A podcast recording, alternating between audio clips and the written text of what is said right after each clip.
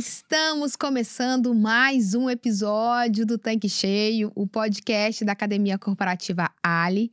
Eu sou a Karen Rodrigues e eu estou aqui novamente com a Mara Lúcia, do Grupo Revenda Contábil, para a gente dar continuidade à minissérie Descomplicando a Contabilidade nos Postos de Serviços. E hoje nós vamos falar sobre planejamento tributário. Eu tenho certeza que esse assunto também vai ajudar muito você, que é nosso ouvinte, nosso revendedor, nossa revendedora.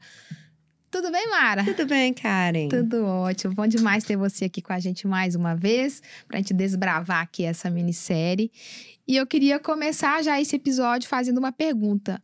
Define para a gente o que, que é planejamento tributário. É, como, como o próprio radical da palavra diz, né? Planejar, né? Tributar é, é você planejar antes que aconteça.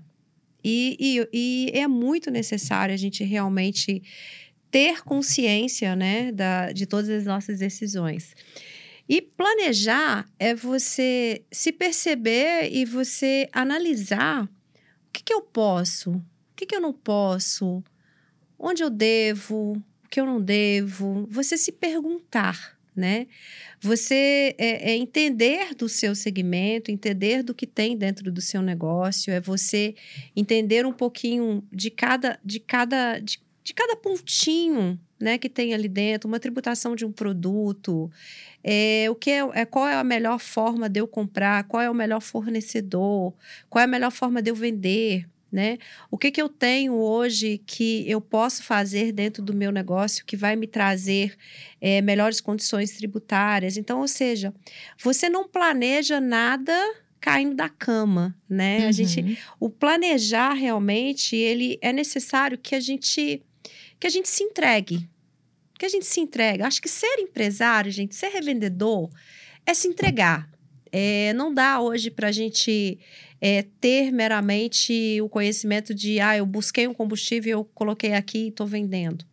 A gente precisa realmente de se identificar dentro de todo um contexto, né, de tudo aquilo que envolve da pista para o escritório, do escritório na pista. Eu falo que a gente tem um projeto muito legal que a gente fala que é assim levar é, a pista para dentro do escritório e tirar o pessoal de trás da cadeira do escritório e levar para a pista. É até uma coisa que a gente brinca muito, que eu falo que é o TBC, teoria TBC. O que, que é teoria TBC, gente? Essa é minha, tá? Me desculpa eu que eu vou estar dizendo, cara, mas TBC é o seguinte: muitas das vezes a gente reclama, reclama, reclama de algo. Mas o que, que a gente fez para mudar o algo? Uhum. Nada. Então, o TBC é tirar o bumbum da cadeira e fazer com que as coisas aconteçam. Né? Planejamento tributário é isso. É você se identificar, é você conhecer, é você estar à frente, é você participar. E você criar meios, né? O que, que eu tenho hoje dentro de todos esses ordenamentos que a gente vem falando desse, dentro do nosso primeiro encontro, né? O que, que eu tenho hoje que eu vou trazer de salutar para dentro do meu negócio? Né? Com quem eu vou conversar? E planejar, gente, muitas das vezes também não é só conversar com um contador. Quando a gente fala de tributação, planejamento tributário, eu estou muito envolto nessa área contábil.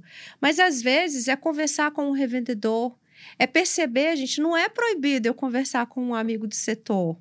Aquele colega do setor, aquele revendedor que está ali do seu lado, que está, né, ou que seja da mesma bandeira ou de bandeiras de outras bandeiras, o nível dele de conhecimento pode complementar muito o seu nível de conhecimento e você também é muito muito conhecimento dele. E, infelizmente, às vezes, às, vezes, às vezes a gente vê dentro desse segmento um medo de um dialogar com o outro. Não é errado. E olha, não existe que a, não existe aquela situação da grama do vizinho ser melhor do que a outra, né? Muitas das vezes a ideia do outro eu posso aplicar dentro do meu negócio também.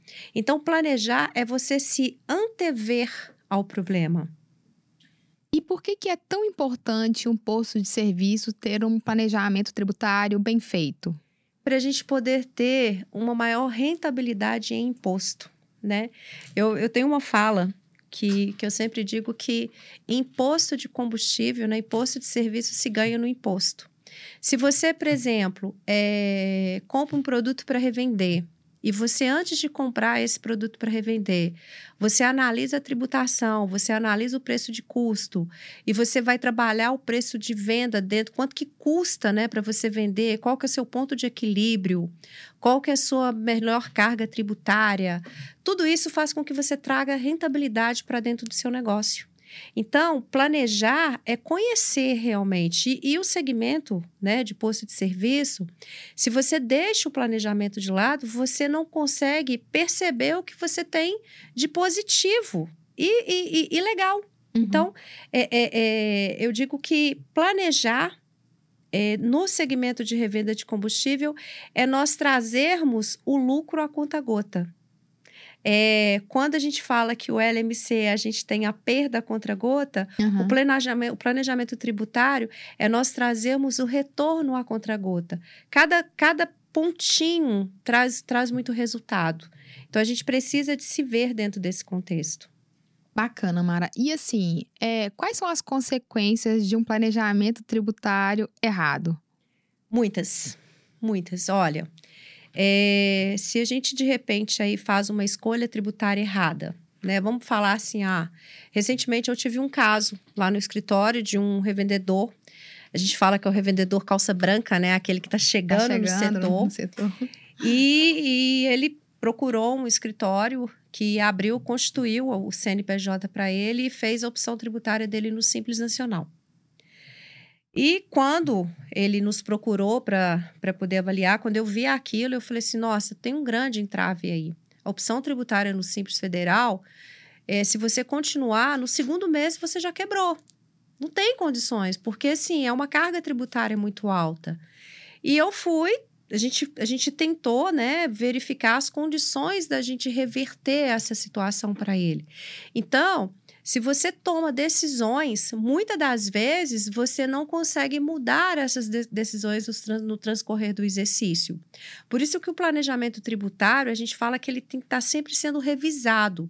E e anualmente, nesses meses que a gente está vivendo agora, meses de outubro, novembro, dezembro, que é o último trimestre do ano, é a hora realmente de você, assim, sentar com o seu contador né? Olhar o seu sistema de gestão interno, sentar com o seu contador, com o seu administrativo, com o seu financeiro e rever, né? E repassar repassar os acertos, repassar os erros, rever cada atividade. Hoje a gente sabe que não dá mais para a gente conviver somente vendendo combustível, né? A, uhum. gente, a gente precisa de outras atividades para poder Sim, se sustentar. complexo, né? né? Então, analisar, será que eu estou segregando todas essas atividades? Será que se eu segregar uma troca de óleo da venda de combustível é mais interessante para mim? Será que de repente uma loja de conveniência que eu tenho hoje como Simples Federal, por exemplo, que eu tô lá numa grande, num grande escalão tributário, né, pelo faturamento, será que ela está me dando essa mesma rentabilidade de de repente eu avaliar ela no lucro presumido ou no lucro real? A gente tem muito isso, porque o que, que acontece? Nós, hoje nós temos vários produtos cujo cu, preço de custo está muito alto, mas a rentabilidade é pequena. Uhum. Aí o que, que acontece? Quando você chega com essa rentabilidade, nesse markup, esse percentual que sobrou de retorno que você vai ter que tributar, será qual que é a opção tributária mais viável? E quando a gente fala de planejamento tributário, é justamente isso: é a gente segregar as atividades né? Quais as atividades que eu tenho? Ah, eu tenho revenda de combustível, eu tenho troca, troca de, óleo, óleo, eu tenho é, conveniência, eu lava tenho jato. lava-jato, né? Eu tenho sala de aluguel, né? Dentro de um posto, eu tenho uma farmácia que está alugada. Então, eu pergunto para vocês: será que realmente eu estou segregando essas atividades? Eu estou separando uma receita da outra? Porque, às vezes, ter, por exemplo, posto de combustível, eu disse para vocês que é interessante no lucro real. Mas aí eu pergunto: será, será que uma loja de conveniência é interessante ela estar tá no simples? Nem sempre. E é muito costume, é muito costumeiro a gente falar assim: ah, a loja de conveniência é interessante estar no Simples Nacional. Realmente, no primeiro ano, eu até digo muito e muito isso, porque a gente ainda não sabe o ponto de amadurecimento de, do negócio. Mas será que eu tenho que continuar nesse mesmo regime tributário? Porque assim, o que eu faço no Simples Nacional, eu tenho que fazer numa empresa de lucro real também. Eu tenho as mesmas obrigações tributárias, elas podem mudar o nome. No, no Simples Nacional, por exemplo, eu tenho um Sintegra, que o Estado me exige, um DAP, no, no lucro real eu tenho um SPED fiscal. Me, o mesmo sistema que faz o se integra, ele faz um SPED. Se eu faço o integra errado, eu vou ter as mesmas consequências tributárias. Então, eu sempre falo, olha, não, não é que aumenta as obrigações se eu mudar o regime tributário. Talvez aumente um pouco mais a minha percepção de negócio. Mas se eu tiver realmente ali com a contabilidade consultiva e, e, e criar esse planejamento tributário, antever, porque não dá para você falar assim, ah, eu vou mudar de regime tributário em janeiro. Não. A opção tributária você faz para o próximo exercício, mas ela acontece quando? Ela acontece em dezembro. É onde que você vai se planejar, olha, essa é a minha escolha. É isso que eu vou escolher para esse próximo exercício. E ter o quê? Consciência daquilo que você planejou. Não planejar meramente só por osmose, não. Planejar no papel, planejar pensando, uhum. planejar fazendo contas, planejar revisando. Né? Uma vez que eu planejei, uma vez que eu tomei uma decisão, será que foi o planejamento correto? Ah, eu planejei, ah, não está dando certo, então reveja. Senta com seu contador, reveja por que, que vocês tiveram uma expectativa e está sendo outra. Porque às vezes algo está sendo falho. E a gente só descobre se realmente a gente o quê? Faz o estudo, né? E faz a, a, a revisão dos atos. Muito bom, Mara. Agora, explica pra gente, qual é a diferença de elisão e evasão fiscal? É, bem diferente. Apesar de serem palavras bem próximas, né? Elisão fiscal e evasão fiscal. A elisão é tudo aquilo que está correto, que está justo e acertado. E a evasão é tudo aquilo que evade, né? Aquilo que está nas, nas entrelinhas. E as duas, os dois, as duas palavras, os dois sentidos, eles andam muito próximos no segmento. No segmento não, eu falo que no ordenamento contábil, vale para qualquer segmento, que seja comércio, indústria, serviços, qualquer coisa nesse sentido. É, a elisão fiscal é quando é, nós trabalhamos com aquilo que está permitido e norteado pelo, pela, pelos ordenamentos tributários. Ou seja, a gente está fazendo aquilo que é correto, que é justo, que é assertivo. E a evasão tributária é aquilo que evade. Né, como a própria palavra já diz. Então, a evasão tributária são riscos. É você escolher caminhos que podem te levar para destinos não seguros né? E a contabilidade, quando a gente fala, olha, a contabilidade ela é presente, ela é consultiva, ela é tributária, ela vai te levar para quê? Ela vai te levar para esse meio elisivo, você vai aprender que você pode ter economia tributária fazendo uma boa escolha de tributação, organizando seus processos de gestão internamente, fazendo escolha com um bom contador, um bom operacional do seu lado, tendo um bom sistema, criando processos.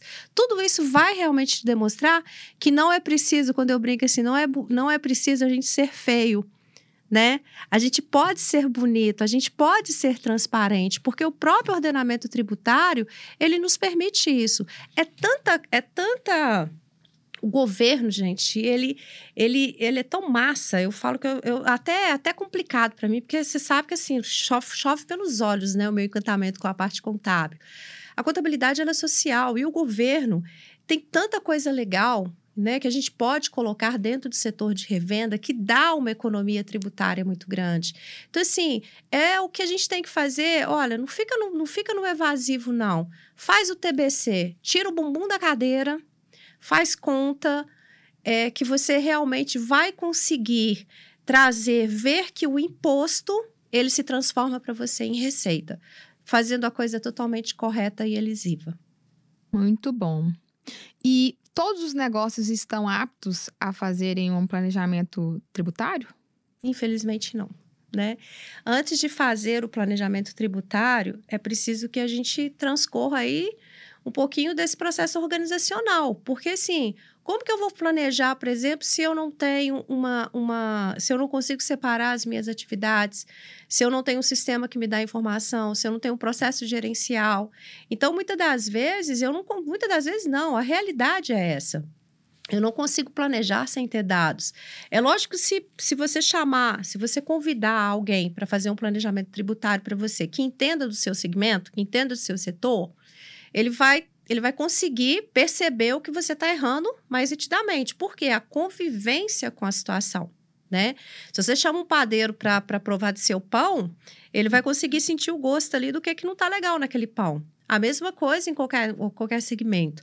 Mas não tem como não tem como a gente, a gente planejar se a gente não se organiza, se a gente não tem aqueles, aqueles pilares né? Eu, do, do, do PPS, pessoas, projetos e sistemas. Ou seja, o planejamento ele requer uma antecipação de processos. Então, se a gente se antevém, se a gente cria esse, essa, esse histórico, esse legado, a tendência que tem é que todos os segmentos estejam aptos ao planejamento tributário, mas nem todos ainda estão. Na revenda de combustível, a gente precisa que o revendedor faça o styling, sabe? Que ele acorde, que ele se perceba e que ele veja assim, olha, essa turma toda, essas grandes redes que estão crescendo, que estão que estão evoluindo, é porque elas estão preocupadas com isso. Então, não importa o tamanho do seu negócio. Importa que a gente precisa de pensar realmente tributariamente, pensar em organização, para que a gente possa ter meios de fazer esses estudos, de, de, de criar essa, esses projetos de realmente assim, onde que eu estou me vendo, o que, que eu posso fazer que vai ser melhor para o meu negócio. Isso é muito importante. Então, eu espero que a revenda se torne totalmente capacitada, assim, depois de nos ouvir, de participar disso aqui, que tenha vários cursos para que ela possa realmente se ver uhum. e saber do, do, de tão quanto é importante ela se ver dentro dessa mudança. Mara, você tem algum case de planejamento tributário que seja relevante para o nosso setor que você possa compartilhar com a gente? Temos, temos, temos vários cases, mas assim, o que, que é muito, o que, que eu gosto muito de estar enfatizando? É, tem muito, tem muito empresário, né, muito revendedor que ele é proprietário do imóvel, do imóvel onde que ele foi lá e constituiu um posto de uhum. combustível. E aquele imóvel está lá na declaração de imposto de renda dele como propriedade dele. E o posto de combustível é uma, uma, uma, uma atividade à parte e rentável. Então, o que, que eu sempre estimo? É, que se esse imóvel está sendo pertencente à pessoa física, e até mesmo pensando no planejamento organizacional futuro, de gerações, as tais holds, né, que muita gente comenta, o que, que às vezes é interessante? Constituir é, deste imóvel com uma empresa de locação de bens próprios. Essa empresa, ela vai ceder, ela vai receber os aluguéis dessa pessoa jurídica esse aluguel, né, a gente está falando aqui de uma atividade lucrativa. O posto de combustível ele tem uma tributação que pode variar de RPJ e CSL de 24% até 34%, se tiver o adicional de IR. E se ele começa a inserir o aluguel, ele constitui a empresa, ele registra a empresa, ele, trans, ele, ele tem ali, ele pega aquele imóvel e transfere para essa propriedade dessa empresa, ele vai poder fazer o quê, por exemplo? Olha, o posto tem lá, vamos colocar 24%, que é uma rentabilidade abaixo de, abaixo de 20 mil por mês, 60 mil no trimestre. Então, dá só 24%. Se ele coloca o aluguel, esse aluguel ele vai, na outra empresa, ter uma tributação de locação de bens próprios no lucro presumido, que vai significar 12,33%, enquanto lá no posto seria 24%. E o posto de combustível ainda vai ter o crédito de PIS e COFINS dessa atividade de 9,25%. Então, o que, que vai acontecer? Ele praticamente ele vai acabar com a tributação no posto, e se eu tenho 12% na, na PJ aqui de aluguel e tenho 9,25% de crédito, eu vou ficar com 3% de tributação. Uhum. E isso é errado? Não, isso é lesivo. A única coisa que a gente tem que verificar aí é se esse imóvel foi adquirido pela pessoa física para que ela seja geradora do crédito de PIS e COFINS da pessoa jurídica. Esse é um dos cases. É, a gente tem, assim, lojas de conveniência, às vezes no Simples Nacional. É interessante a gente verificar qual que é a nossa margem de contribuição. Muitas das vezes, a, a conveniência, se eu tenho um alto faturamento, é, e tenho, assim, às vezes, uma folha de pagamento pequena, não é interessante ser do Simples Nacional. Simples Nacional, quando o faturamento é muito alto, a gente tem uma alta carga tributária porque é pelo fator de faturamento. Então, será que não é interessante eu analisar? E se eu trouxer essa empresa para o lucro real? Né? Ou de repente até mesmo ser uma filial do meu posto de combustível. Então assim, hoje nós temos vários cases de sucesso. E é importante não é sair abrindo várias empresas. Uhum. A gente uhum. tem que tomar muito cuidado com isso também, porque várias empresas são honorários, são novas empresas, são novas obrigações né? A análise do, do CSC, do centro de, de para quem é rede, verificar se não é interessante eu criar um centro de serviços e fazer o um rateio entre todas as empresas do grupo. Então, assim, nós temos muita coisa legal que até então é, só as grandes empresas tinham esses conceitos. Hoje em dia, a revenda de combustível ela tem uma carga tributária tão alta que é realmente interessante a gente aplicar esses ordenamentos dentro do negócio. Então, a gente tem muito case de sucesso. É para um posto, para uma rede, para um grupo familiar, né? É, agora, o que, que tem que avaliar? Primeiramente, eu faço o planejamento, eu vejo qual o meu resultado, para que aí sim eu possa permear né, o que tem de, de interessante. O que não, e porque nem todo, nem tudo que a gente fala, a gente vai, vai, vai ser vai, vai caber dentro do, dentro do, do negócio, não. Às vezes, isso que eu estou dizendo aqui, ah, a empresa de locação é interessante, mas nem sempre ela vai ser interessante para todo e qualquer posto de serviço. Pode ser para um e não pode ser para outro. Então, os planejamentos, eles não são engessados, eles são realizados de acordo com cada negócio. Por isso que planejar, né, você planejar para você, é você olhar o seu negócio e se ver dentro dele. Então, tem muito case legal bacana. Eu acho que você está dando assim um show de aula, não só nesse episódio, mas nos episódios anteriores. É, fico muito feliz do Tanque Cheio também poder, junto com você, levar esse conteúdo tão rico. E para a gente fechar, Mara, esse episódio aqui, é, eu queria que você falasse para a gente quais são os passos necessários né, para que o revendedor faça um planejamento tributário. Já pensando aí em ajudar o nosso revendedor, aquele que até então, digamos assim, não, não estava fazendo isso, como é que ele pode como é que ele fazer pode isso? Olha, Karen, é, eu comentei com vocês que para a gente mudar uma atitude, a gente tem que mudar um ato, né?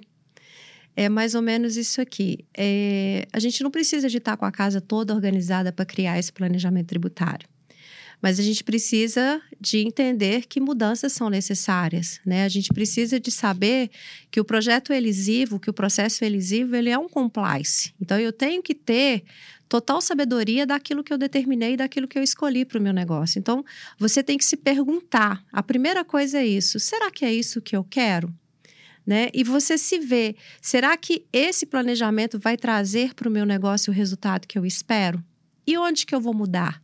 Porque muitas das vezes a gente vai ter que tirar os anéis para não perder os dedos. Uhum. Né?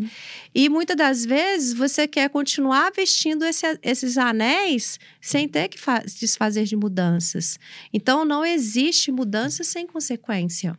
Uma é a situação que é inerente à outra. Então, o primeiro passo é a gente se perguntar: será que é isso que eu quero para o meu negócio? O que isso vai trazer realmente de benefício para mim? E será que eu estou disposto a perder os anéis. Porque muitas das vezes a gente quer que mágicas aconteçam é, e não queremos realmente se emaranhar no processo. Então, eu acho que é isso aí. Todos têm condição, desde que você contrate uma pessoa que conheça do seu segmento para te dar o seu norte, se você não tem ele organizado, mas que você tenha, é, é, que você seja protagonista do seu próprio negócio, da sua própria história né? Bacana. E assim, esteja disposta a mudanças mesmo, sim, né? Sim. Então, é... nada muda se eu não mudar. É isso né? aí. É isso aí. Então, acho que a gente fecha esse episódio falando isso. A gente tem condições de fazer o melhor para o meu negócio, mas eu tenho que estar disposto a fazer mudanças e essa mudança começa por mim enquanto revendedor, enquanto revendedora. Seja protagonista da sua própria história, né? Isso mesmo. Mara, quero te agradecer mais uma vez por esse conteúdo. É um conteúdo riquíssimo e a gente segue aqui fazendo essa jornada desses nossos conteúdos. Na próxima semana a gente encerra essa minissérie. Então, mais uma vez, muito obrigada pela sua participação. Ah, que bom. Já!